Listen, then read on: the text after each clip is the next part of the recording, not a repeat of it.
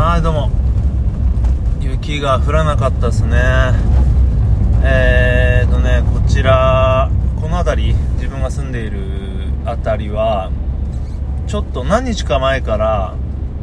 雪予報が出ててまあでも昨日の夕方ぐらいでもほぼ消えてたんですよね。なんかお昼にちょっと降るかななんてなっていてまあ見事にその通りというか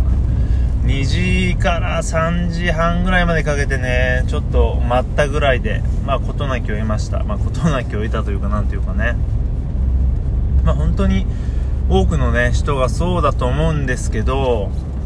子供の時はね雪降るとまあ楽しくてねいろいろ遊べてよかったんだけどもう大人になるとね基本的に車乗りたくないじゃないですか。だからあんまりね嬉しくないというか。うんね仕事行かなきゃなのでなんか強制的にね行かないといけないとこある場合雪というのはま非常に大きな、えー、と弊害となるわけですが、うんで特にね自分が住んでる、えー、北関東辺りだと本当にね多くて年間2回。まあもっと言うと年間1回かな。めちゃくちゃ多いと2回。で基本0回っていうねまあ何とも言えない、まあ、東京とかもそうなのかな。うん感じで。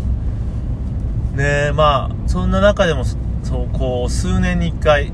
大雪が降って騒ぎになったりするわけで。まあ最近ですとねあれはいつになるんだろうな。いやいつなんだろう。ちょっと覚えがないけど多分78年前ですよね。1回もうめちゃくちゃ降って。でまあなんだろうカーポートとか屋根が潰れまくってねこっちの方でも、まあ、だいぶ大騒ぎだったんですけどそっからもう何でしょう。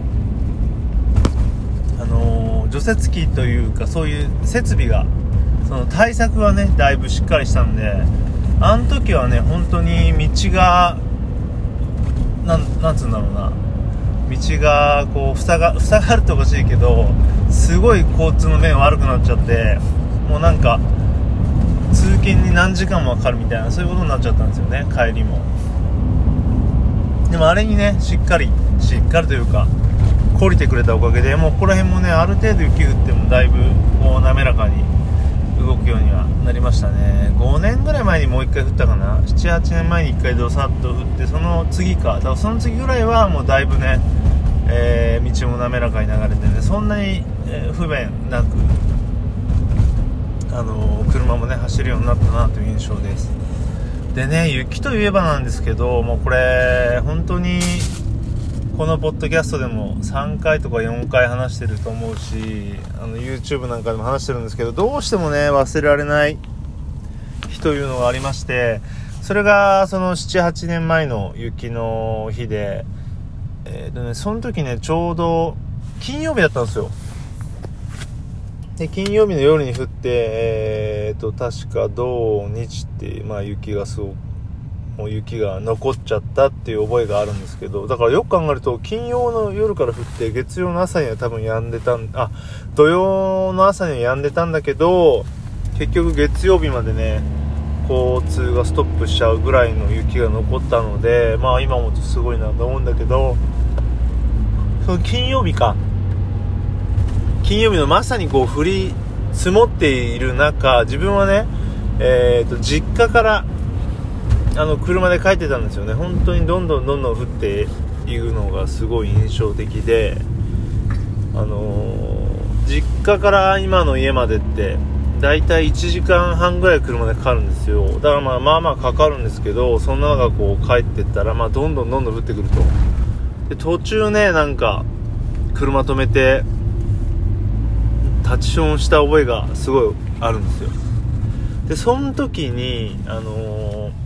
YouTube で確か野猿の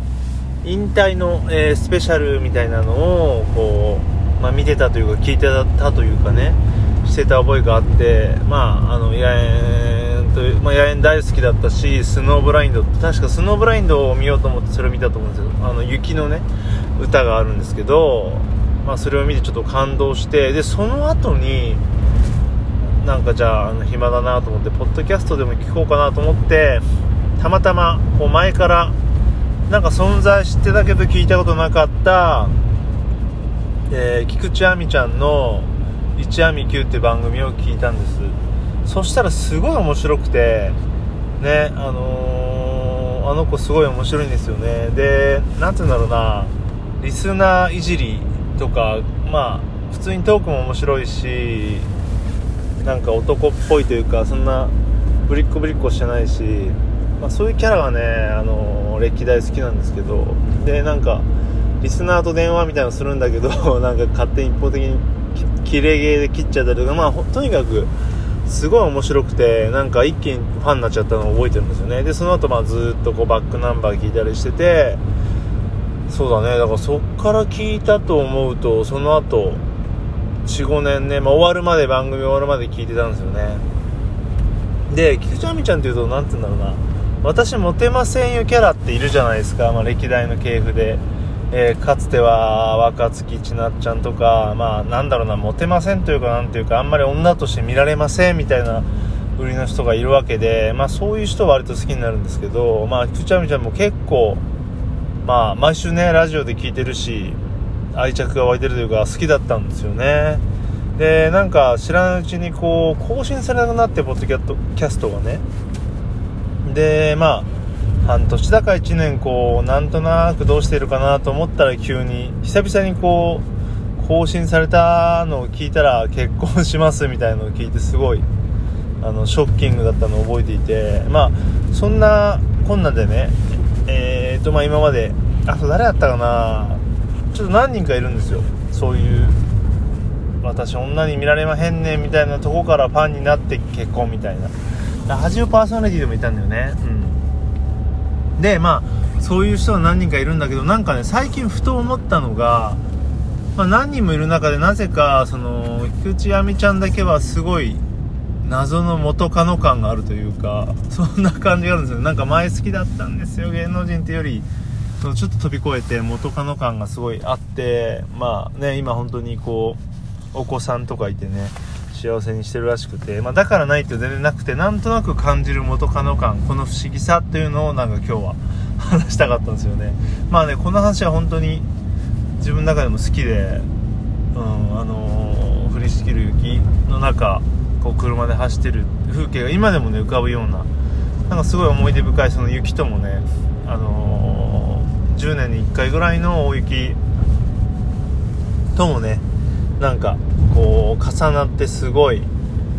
心に残っている夜だったなっていうのとなんかそこからのねそういう思い出とともに始まったからか菊池亜美ちゃんにもすごい思い出があってなぜか最近は元カノ感を勝手に 感じてるよというね、えー、お話でした、はい、またねこれ多分来年の冬ぐらいにすると思うので、えー、覚えといてください。じゃあねまた。